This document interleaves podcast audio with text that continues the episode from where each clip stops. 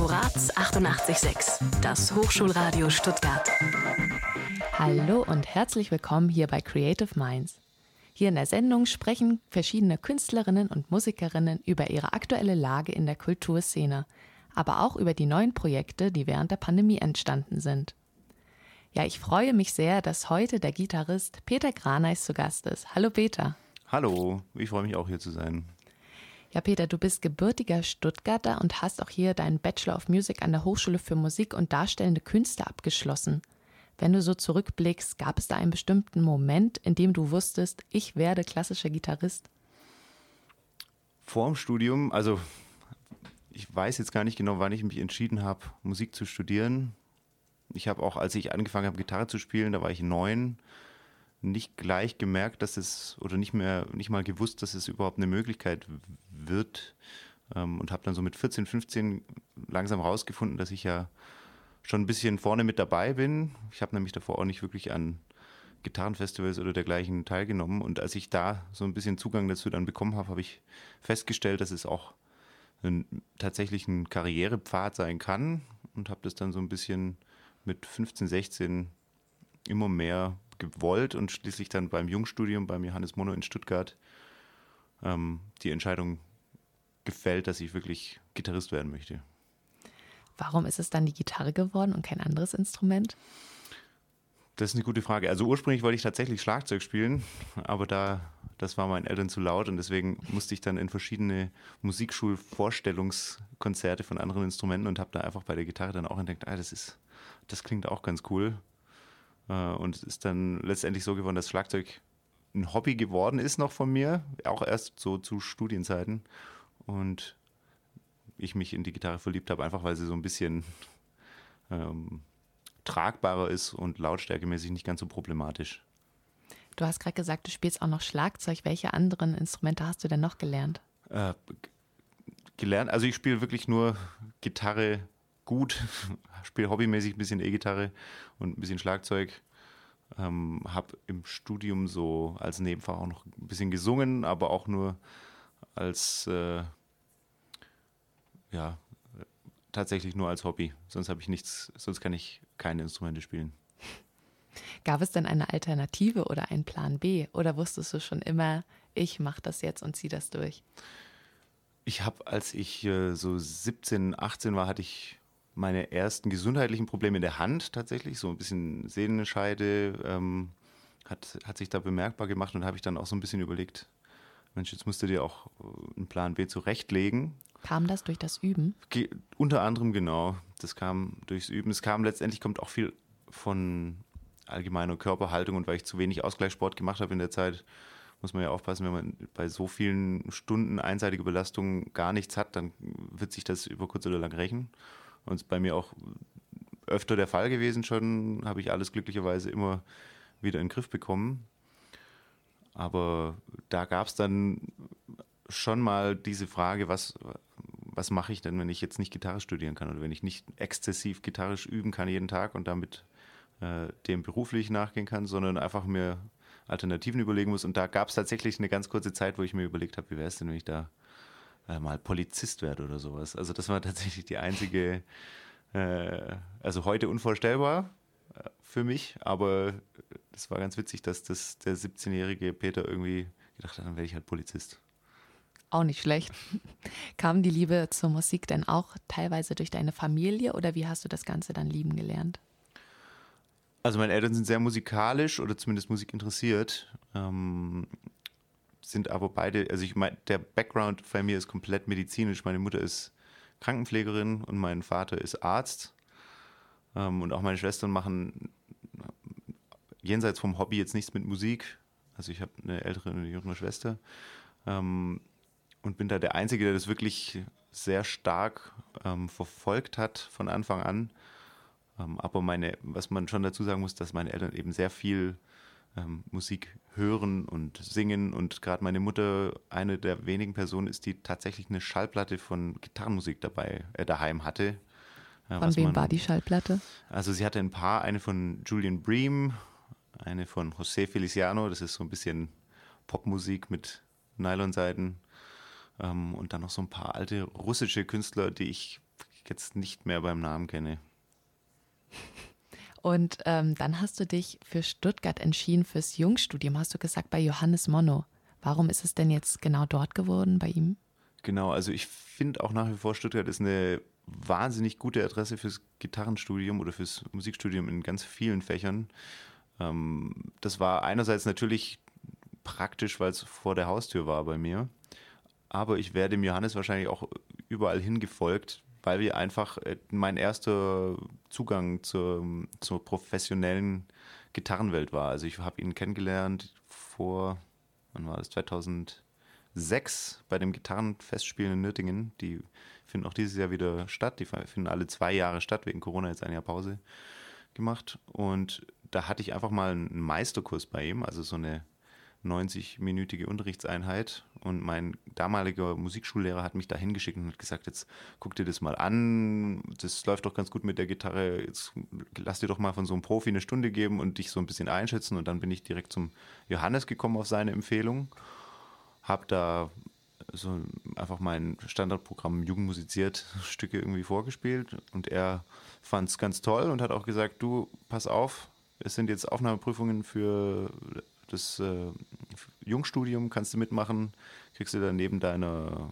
Schule, also ich habe dann Abi gemacht, äh, kriegst du Hochschulunterricht, ohne jetzt die ganze Theorie damals noch.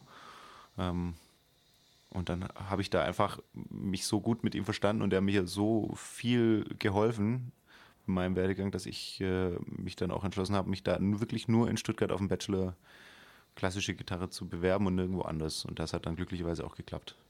Und was hat dich so fasziniert an seinem Unterricht oder vielleicht auch an seiner Unterrichtsmethodik? Also Johannes war für mich auf jeden Fall der Richtige, weil er, also ich, ich glaube auch, dass er für ganz unterschiedliche Typen von Menschen ein geeigneter Lehrer ist, weil er ganz toll einfach sich mit der Person, die ihm gegenüber sitzt, auseinandersetzt. Also ich finde ihn einen fantastischen Pädagogen und der hat halt bei mir ziemlich auf ähm, klangliche und technische Tasten gedrückt, die noch nicht so gut entwickelt waren und hat da wirklich sich mit mir beschäftigt, dass ich das auf einen guten Weg äh, bekomme und hat mich immer angespornt und auch ohne das zu wissen, hat er mich wirklich ähm, die ganze Zeit irgendwie motiviert. Also ohne dass es mir als methodisches Mittel irgendwie aufgefallen ist, hat er einfach irgendwie immer gewusst, welche Knöpfe er drücken muss, damit ich motiviert werde.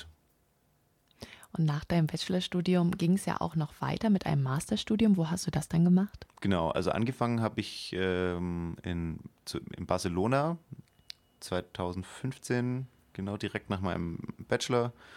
Da habe ich ein Jahr bei Sodan Dukic, ein kroatischer ähm, Gitarrist, studiert am ESMUC. Das ist die eine der zwei Adressen für klassische Gitarre in Barcelona selber und habe das ähm, nach dem einen Jahr, der Studiengang da geht nur ein Jahr, habe da aber meine Abschlussarbeit nicht eingereicht, damit ich nochmal äh, woanders weiter studieren kann und zwar in Den Haag, wo auch der Soran äh, unterrichtet. Bin ihm also dann von Barcelona nach Den Haag gefolgt und habe da nochmal zwei Jahre zu Ende studiert, bis ich meinen Master dann hatte. Wenn du jetzt so diese beiden Studiengänge vergleichst, also klar, Bachelor und Master unterscheiden sich ja auch allein in diesen technischen Ansprüchen, aber wie ist das zum Beispiel mit der Einstellung der Südländer, zum Beispiel das Temperament? Hast du da einen großen Unterschied gemerkt als Gitarrist? Also jetzt, die, die Südländer, der Soran Dukic ist ja selber ein Balkan- äh, Gitarrist, der ist ja nochmal ein bisschen anders als jetzt zum Beispiel die Spanierinnen unterwegs. Aber was ich da in der Arbeitsatmosphäre gemerkt habe, die, ist, die unterscheidet sich ganz grundlegend von der, die man zum Beispiel jetzt in, an der Deutschen Hochschule mitbekommt. Das fand ich total interessant, weil einfach in Barcelona die Siesta heilig ist. Das heißt, wenn du da zwischen 13 und 15 Uhr in der Hochschule nach einem Raum suchst, dann machst du einfach irgendeine Tür auf. Da ist nämlich niemand gewesen. Und ansonsten kämpfen die halt einfach bis um eine, bis die Hochschule zumacht, um, um, um Überräume. Und wenn man das jetzt vergleicht mit Stuttgart, als ich da studiert habe, ist jetzt ja auch schon ein paar Jahre her, aber da war es mittags durchgängig wurde da geübt, also da hat, da hat man sowas gar nicht gedacht. Das finde ich schon ganz interessant. Ist heute übrigens immer noch so. Mittags ist wirklich das Hoch. Da findest du keine Räume an der Hochschule. Ja, vermisst du denn die Studienzeit? Ich vermisse die Studienzeit schon, aber ich bin auch echt froh, dass ich sie hinter mir habe. Also jetzt, je weiter die hinter mir liegt, desto mehr sehe ich natürlich auch die Sachen, die da schön waren, mehr als die, die ich ähm, wirklich nicht gemocht habe. Also so, so eine Prüfung brauche ich nicht nochmal, wenn es um Musiktheorie geht oder Musikwissenschaft. Das hat mir, das hat mir nie viel gegeben. Da habe ich immer geschaut, was der kleinstmögliche Widerstand irgendwie war. Ist auch nicht der optimale Weg, weil ich glaube, es sind schon wichtige Sachen, die man auch lernt in der Ausbildung. Aber so diese, dieses soziale Element ist jetzt zu Corona-Zeiten sowieso auch nochmal überall was anderes ist, aber das Miteinander, das man im, im, Studium einfach hatte, da mit Gleichgesinnten unterwegs zu sein, das ist schon was Tolles. Und ähm, ja, die, die, noch diese Vorfreude auf die Berufswelt, die, die war auch äh, einfach was ganz Besonderes, was man dann, wenn man drin ist, überwiegt da eher der Stress und die Realität. Ne? Also es sind, es sind da natürlich ist und die Musikhochschule stellt schon so ein bisschen eine Schutzglocke dar, in der man einfach automatisch Konzerte bekommt, automatisch äh, seine Stunden bekommt, sein Repertoire auswählen kann und da ganz entspannt einfach von Semester zu Semester ein bisschen schaut, auf welche technischen und musikalischen Schwerpunkte man sich konzentriert. Und wenn das wegfällt, ist man natürlich komplett alleine in der Verantwortung. Aber die Arbeit geht natürlich weiter. Also diese Eigenverantwortlichkeit und der Stress, der auch damit einhergeht, ist natürlich auch was, was im Studium so ein bisschen angenehmer war. Ja, du hast jetzt auch hier zu großer Freude ähm, deine Gitarre mitgebracht, mit ins Studio und wirst jetzt auch live für uns spielen. Was dürfen wir denn jetzt von dir hören? Genau, ich spiele von Heito Villa-Lobos, ein brasilianischer Komponist, das Prelude Nummer 4.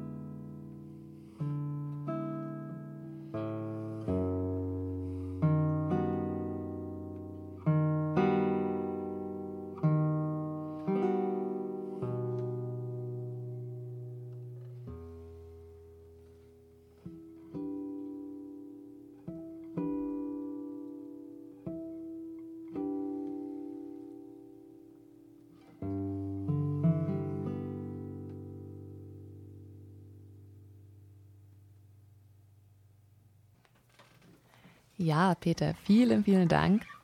Ich habe es hier im Studio sehr genossen und ich denke, unsere Zuhörer und Zuhörerinnen auch. Dankeschön. Ja, wir sprechen jetzt ein bisschen noch über deine CDs. Es sind nämlich mittlerweile schon zwei. Deine erste CD hast du 2017 rausgebracht mit dem Titel Porträt. Würdest du sagen, dieser Titel, die du dort spielst, sind auch ein Porträt deiner selbst?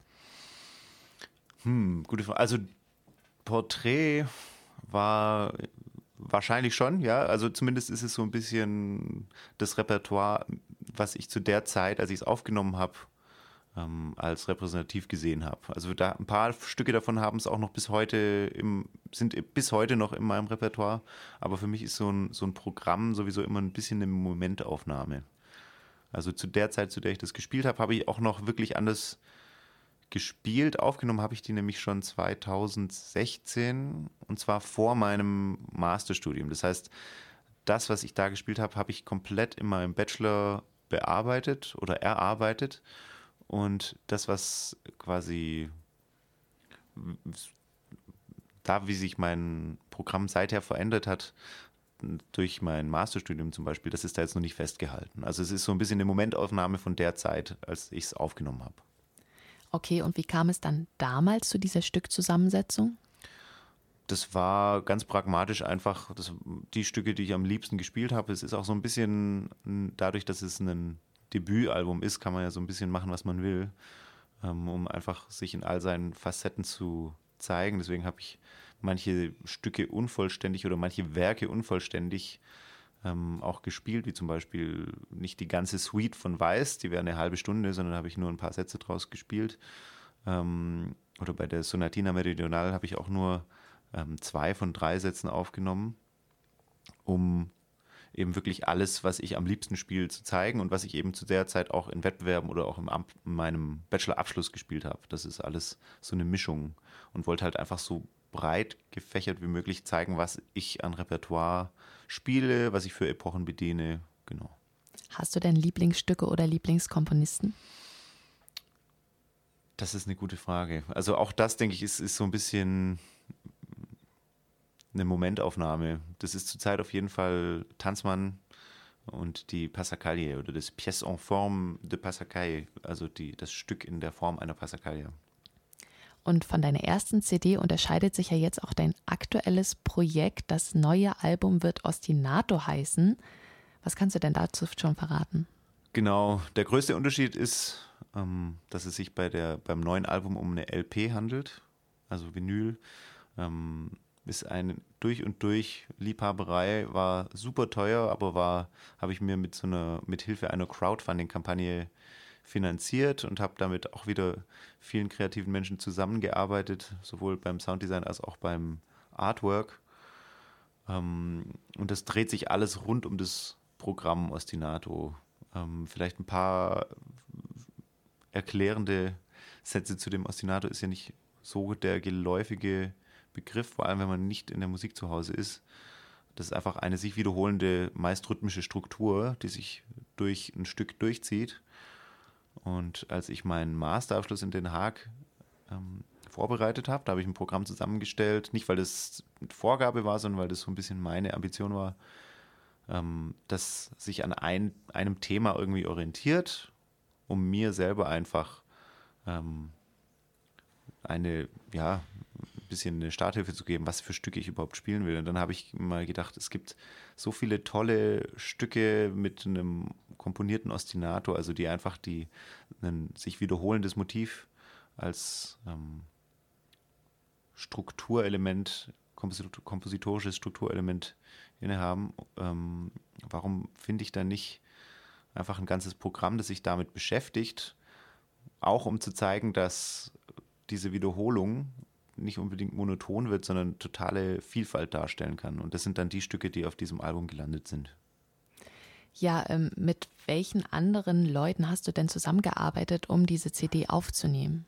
Das war der Tim Roller, das ist auch ein ehemaliger Kommilitone aus Stuttgart, der mittlerweile in Köln tätig ist und auch sich von der klassischen Gitarre ein ganzes Stück entfernt hat. Also der ist mittlerweile wahrscheinlich würde man sagen Klangkünstler, macht viel Computermusik, macht viele neue Musik, irgendwelche Installationen. Ich kann das alles gar nicht ähm, erzählen, was der alles, oder ich kann das nicht alles wiedergeben, was er da schon alles in seinem Portfolio hat, aber es ist total interessant und der ist eben ein super ähm, begabter Tonmeister, der die Aufnahme geleitet hat. Der hat es auch das ganze Album geschnitten und gemixt und den Master gemacht. Also der hat das, was normalerweise sich mehrere Menschen teilen, alles alleine gemacht. Und der ist eben dadurch, dass er so ein bisschen Gitarren-Background hat, auch wirklich erfahren, wie so eine Gitarre klingen kann. Und da haben wir dann ähm, also auch wirklich mit Mikrofonierungen experimentiert. Das war im Weißen Saal in Stuttgart, ähm, im neuen Schloss. Also ein fantastischer Raum, der nur aufgrund von sämtlicher ähm, Termincanceleien, Corona-bedingt frei war. Und das Artwork hat Max, also Maximilian Haslauer gemacht. Das ist auch ein sehr gefragter Designer aus Stuttgart, den ich schon eine sehr lange Zeit kenne, der sich da wirklich äh, damit beschäftigt hat, dass diese Struktur, dieses Ostinato-Element grafisch umzusetzen, künstlerisch umzusetzen. Wie habt ihr das denn grafisch umgesetzt? Ähm, er, hat da, er hat mir da sehr, sehr viele Vorschläge gemacht. Der, der es geworden ist, ist letztendlich, ähm, es sind verschiedene Muster, also gleichmäßig wiederholte Muster, die dann übereinander gelegt werden und dadurch wiederum neues Muster und Verläufe auch ähm, darstellen. Das heißt, das ist so ein bisschen diese Idee, du hast viele gleiche, gleichförmige Elemente, die aber in der Kombination was ganz Neues, Spannendes irgendwie darstellen. Ja, aus eigener Erfahrung kann ich sagen, dass Konzerte ein enorm wichtiger Bestandteil sind für Musiker, besonders natürlich auch im Studium. Gleichzeitig sind Konzerte ja aber auch wie so ein Ziel, was man hat und worauf man hinübt. Wie war es für dich während der Corona-Pandemie? Fluch oder Segen? War natürlich schrecklich. Also Konzerte sind das, was ich am liebsten mache in meinem Beruf. Also und das ist, äh, ich bin jetzt auch nicht auf diesen Livestream-Zug aufgesprungen. Das ist einfach nichts, da konnte ich nichts damit anfangen. Ähm, das heißt, ein Haufen Konzerte sind einfach direkt weggefallen. Also es war recht blöd. Gleich zu Beginn des Lockdowns hatte ich eigentlich Konzerte in Dänemark geplant und darauf in Holland und in Deutschland. Und es war eine richtig schöne kleine Frühjahrs-Mini-Tour, die dann komplett nach und nach zusammengefallen ist. Und ähm, dann kam natürlich auch nichts hinterher, weil solche Konzertbuchungen auch nicht immer ein Jahr im Voraus kommen, sondern manchmal einfach sich äh, aus so Festivals und Konzerten ergeben. Und das hieß für mich dann einfach eine lange Durststrecke, weil einfach nichts möglich war. Ähm, und letztlich gab es dann erst im ja, späten Sommer für mich die Möglichkeit, wieder was zu machen. Und zwar kam da ein Angebot von, der, von dem ähm, Ballett am Rhein. Und da konnte ich dann ähm, als Solist die Theaterkompanie begleiten, äh, die Ballettkompanie begleiten. Die haben nämlich auch aufgrund von Corona eben so ein bisschen Downsizing gemacht, was die musikalische Begleitung angeht. Ähm, und dann nur solistisch besetzt und den Rest vom Band gemacht. Und da habe ich dann einfach fünf ähm, Shows begleiten dürfen in Düsseldorf und Duisburg. Und was waren das für eine Shows, beziehungsweise was hast du dann als Solist gespielt, um sie zu begleiten? Das war super spannend. Ähm, und zwar hieß, die, hieß diese Inszenierung A First Date. Es war nämlich auch, ähm, der Intendant hat gewechselt, der, also der Ballettmeister hat gewechselt, die Kompanie wurde fast komplett ausgetauscht. Es war also für alle vor Corona genau die gleiche Situation und für alle dann so eine Art Vorstellung, ähm, da die vorher noch nie zusammen getanzt haben, äh, öffentlich. Und das war dann so ein bisschen die Vorstellungsrunde dieser neuen Kompanie. Und da hab, also da hat dann der Choreograf und Ballettmeister Demis Volpi hat so ein bisschen ein Best-of gemacht mit seinen alten ähm, Inszenierungen und hat die da so ein bisschen aneinandergereiht und da er in der Vergangenheit auch schon mal mit einem Stuttgarter Gitarristen zusammengearbeitet hat, habe ich einfach quasi diesen Part übernommen und da so ein paar für die Gitarre relativ bekannte Stücke, wie zum Beispiel auch dieses Lobos Prelude, äh, das ich eingangs gespielt habe, ähm, äh, verwendet oder Asturias oder Cuyumbaba von Carlo Domeniconi. Genau. Was für Erfahrungen hast du da gemacht als Begleitung für das Ballett? Würdest du es gegebenenfalls noch einmal machen? Das war total spannend. Das würde ich auf jeden Fall wieder machen, ähm, weil es einfach trotz Corona da möglich war, für 500 Menschen zu spielen.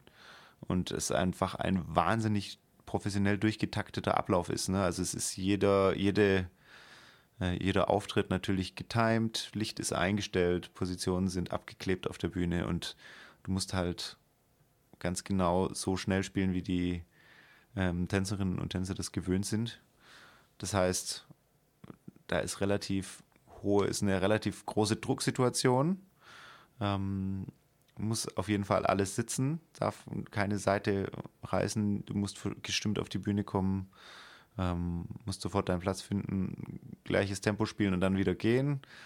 Und das war einerseits natürlich wahnsinnig stressig, vor allem nach so einer langen Zeit einrosten, ne, weil ich konnte ja den ganzen Früh, das ganze Frühjahr und den Sommer über nicht wirklich auftreten und dann direkt mit so einer Hochdrucksituation. Das war aber auch was total Reizvolles, weil ich das einfach ähm, ein bisschen mag, wenn da so ein kleines bisschen Nervenkitzel dabei ist. Also so gerade bei Wettbewerben ist ja auch immer eine hohe Drucksituation. Ich finde es total ein total interessantes Element am Vorspielen. Dadurch wird es einfach oft was ganz Besonderes. Ja, du hast jetzt von diesem großen Druck gesprochen. Bist du denn noch aufgeregt bei Konzerten? Ja, klar. Also der eine Routine heißt nicht, dass da bei mir jetzt zumindest, ich denke da, es gibt so viele Erfahrungsberichte, wie es Musikerinnen gibt, aber für mich persönlich heißt eine Routine nicht, dass es, äh, dass die Aufregung verschwindet, aber ich hatte jetzt glücklicherweise auch nie das Problem, dass die mich gelähmt hat oder spielunfähig gemacht hat. Wie gehst du dann mit dem Lampenfieber um? Hast du bestimmte Routinen vor Konzerten oder ähm, ja, bist du da so ein bisschen auch gläubig, dass du spezielle Abläufe immer wiederholst?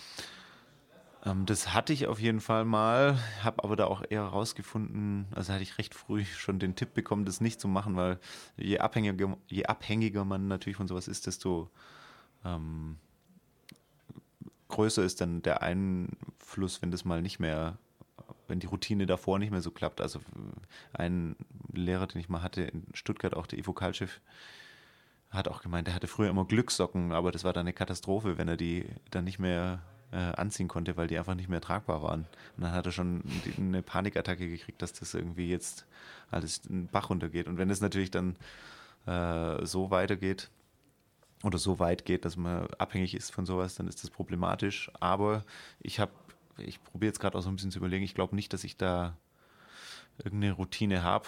Ich gucke einfach, dass ich an einem Konzerttag alles langsam mache und alles zelebriere. Dass ich insgesamt davor auch jetzt nicht irgendwie groß feiern gehe, sondern schon am Abend davor eine, eine gute Mütze Schlaf bekommen. Das sind eigentlich, das ist das, was ich wahrscheinlich am meisten an allen Konzerten mache.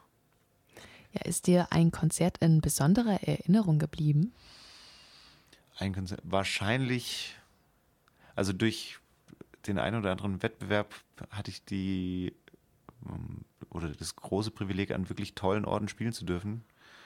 Ähm, auch wenn es jetzt nicht so richtig ein Konzert ist, oft sind es einfach nur so halbstündige ähm, Finalrunden, wo man halt äh, einer von drei bis fünf Menschen ist, die da spielen. Deswegen ist es, wie gesagt, das ist kein Konzert, aber ich zähle es jetzt einfach mal als Konzert. Und zwar war das im, das Finale in Koblenz 2019, glaube ich, genau, weil das in diesem kurfürstlichen Schloss stattgefunden hat. Wahnsinniger Saal, wahnsinniger Sound, unglaublich aufmerksames Publikum, wirklich voll besetzt, aber man hätte eine Stecknadel fallen hören, wie man da so schön sagt. Und das, ist, das war auf jeden Fall was ganz Besonderes. Und hast du dann auch ein bestimmtes Stück, was du einfach immer gerne wieder in Konzerten spielst? Oder ist das immer so von Zeit zu Zeit abhängig? Das hängt auch so ein bisschen davon ab. Natürlich dadurch, dass ich jetzt, also natürlich auch in letzter Zeit nicht mehr, aber eine Zeit lang viele Wettbewerbe gespielt habe, hatte ich so eine Routine und so einen Kanon aus Stücken, die ich immer wieder wiederholt habe. Ähm, und da gibt es ein paar Stücke, die ich auf jeden Fall ähm, immer parat habe ähm, aus dem Grund. Aber es, das ist eher auch so ein bisschen Pragmatismus. Das ist nicht unbedingt, weil ich die so sehr liebe, sondern weil ich die einfach, wenn ich jetzt äh, spontan eine Konzertanfrage bekomme, dass ich einfach schnell ein, ein gutes Programm zusammengestellt habe. Aber ähm, ein Stück, das wir jetzt gerade zum Beispiel gehört haben, den äh, zweiten Satz dieses Jekinivana, was ich sehr liebe, aber ähm, nicht unbedingt immer gerne spiele, weil das ein absoluter Killer ist für beide Hände, ist, ist, ist genau das. Ähm, Killer für die Nägel oder was? Ein Killer für die Nägel und für die Hände auch. Also es ist einfach wahnsinnig anstrengend und um das zu spielen, muss ich wirklich wochenlang vorbereiten. Also das kann ich nicht aus dem Stegreif ähm, loslassen. Ja, Peter, lass uns doch vielleicht noch mal kurz zurückgehen zu der Studienzeit. Ähm, ja, ich kann aus eigener Erfahrung sagen, als Musikstudent hat man ja auf den ersten Blick erstmal sehr viel Zeit. Zeit, die natürlich auch zum Üben genutzt werden sollte, weil man ja in dem Sinne keine festen Vorlesungen hat, sondern dafür natürlich auch ein hohes Maß an Selbstorganisation braucht. Wie bist du damit, damit damals umgegangen oder wie gehst du auch heute noch damit um? Okay, also das ist eine gute Frage. Ich habe am Anfang meines Studiums auf jeden Fall nicht viel Zeit gehabt, weil ich da jede Minute irgendwie mit Veranstaltungen vollgepackt habe und meine Übezeit dazwischen einfach ziemlich äh, stundenplanmäßig durchorganisiert habe. Also das Ziel in meinem Bachelor war, und das habe ich eigentlich auch wirklich die ganzen vier Jahre lang durchgezogen, ähm, jeden Tag vier Stunden mindestens zu üben. Also auch am Wochenende, auch wenn ich krank bin, alles ähm, nicht immer sehr gesund, aber habe dadurch wirklich jeden Tag mindestens vier bis optimalerweise sechs Stunden geübt und ähm, auch alles an Vorlesungen, was für mich irgendwie interessant war, also auch Flamenco-Gitarrenkurs oder ja, andere, andere Nebenfächer, die mich irgendwie interessiert haben, einfach da reingepackt und mir da wirklich einen Stundenplan gemacht und das alles besucht und das voll ausgekostet, dass es mal einfach an der Hochschule in Stuttgart so ein tolles Bildungsangebot gibt. Im Vergleich zu heute ist das jetzt natürlich ganz anders, weil der, mit dem Berufsalltag hat das relativ wenig zu tun. Natürlich kommt man ums Unterrichten nicht drum rum, sowohl an der Musikschule als auch privat. Ähm, und die Kraft, die man jetzt durch, also die treibende Kraft im, im, Repertoire voranzukommen, hat man natürlich in dem Studium auch und die fällt natürlich komplett weg, wenn man die nicht selber irgendwie in sich findet. Und ähm, ich probiere das eben jetzt durch so Projekte wie diese LP, einfach da weiter am Ball zu bleiben, neues Repertoire zu finden, interessante Konzerte zusammenzustellen und zu organisieren. Und es ist dann auch so eine Mischung aus Akquise, also selbst, selbstständig irgendwie ähm, Organisatorinnen und Organisatoren anzufragen von Konzerten, aber auch eben irgendwie so präsent zu bleiben, dass man gebucht wird für Konzerte. Hast du denn eine tägliche Überroutine? Also klar, die Überroutine hat sich wahrscheinlich verändert im Vergleich zu deinem Studium, aber wie sah die denn damals so aus? Also in meinem Studium, da war es jeden Tag eine Stunde Technik und dann das Repertoire, das eben tagesaktuell ist, angefangen mit den technisch fordernden, fordernderen Stücken und dann ähm, einfach noch so ein bisschen Gedächtnisarbeit, ohne dass ich jetzt äh, dran gearbeitet habe, Stücke auswendig zu lernen, aber da einfach mit so ein paar Methoden nur mit der rechten Hand alleine üben und solche Sachen. Einfach äh, mentales Training habe ich auch noch dann ein paar Stunden verbracht. Und das ist jetzt heute natürlich, ähm, es gibt äh, auch Tage, an denen ich keine Zeit zum Üben habe. Ähm, ansonsten gucke ich, dass ich in Konzertvorbereitung einfach sehr intensiv übe. Also ich habe ja immer mal wieder doch ähm, wichtige Konzerte, auf die ich, ähm, für die ich einfach sehr forderndes Repertoire, Repertoire immer noch äh, anstrebe. Und da gucke ich, dass ich dann meine alte Routine wieder ausgrabe aus dem Studium, dass ich wirklich mit mehrere Wochen meine vier Stunden am Tag reinbekomme. Ja, du hast gerade gesagt, du unterrichtest auch Schüler. Wo unterrichtest du denn aktuell? Genau, aktuell bin ich an der Musikschule in Ostfildern und den Rest unterrichte ich privat. Macht dir das Spaß, das Unterrichten? Das ist auch eine gute Frage. Also äh, im Großen und Ganzen schon. Ich unterrichte im, im Grunde sehr gerne.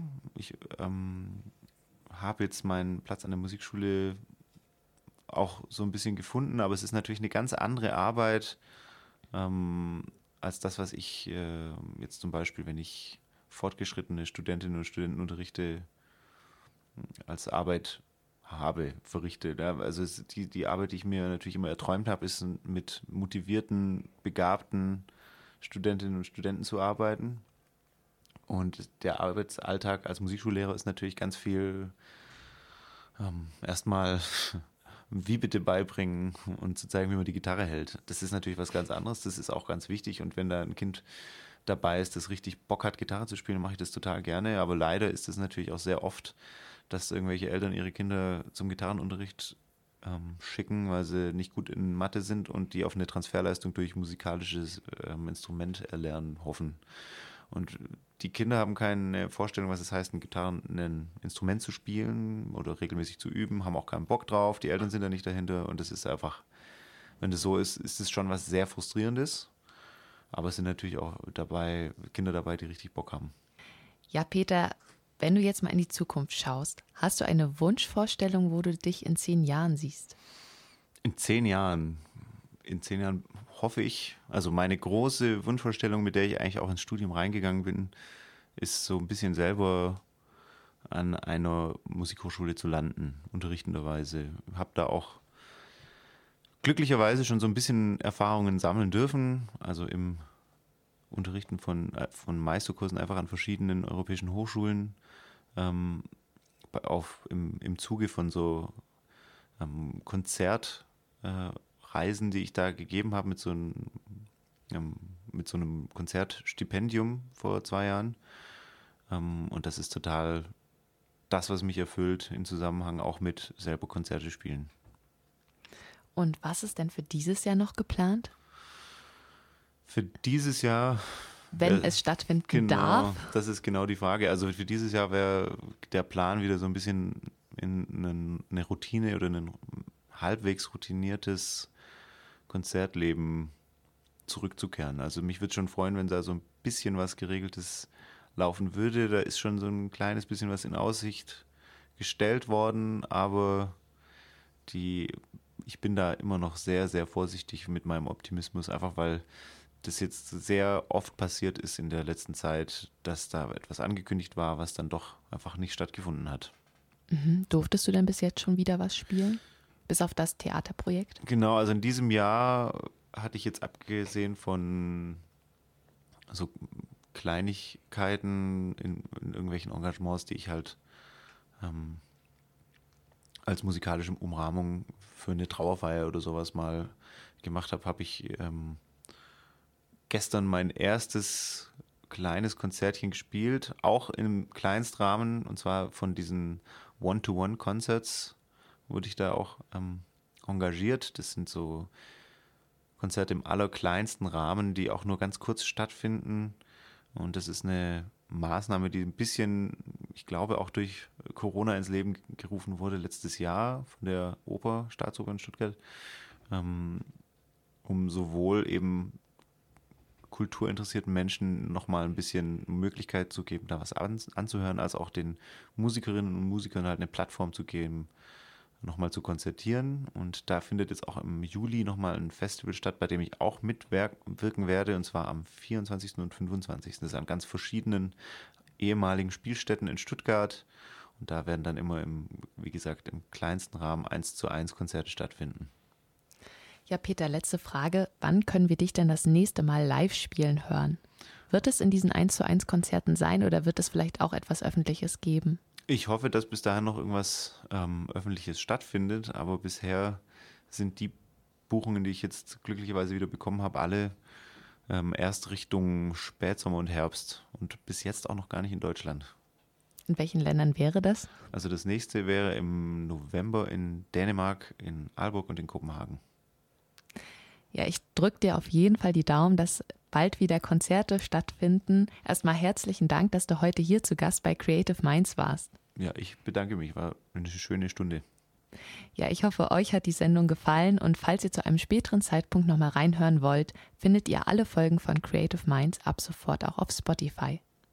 Ja, wir hören uns hier in zwei Wochen wieder. Tschüss und bis bald.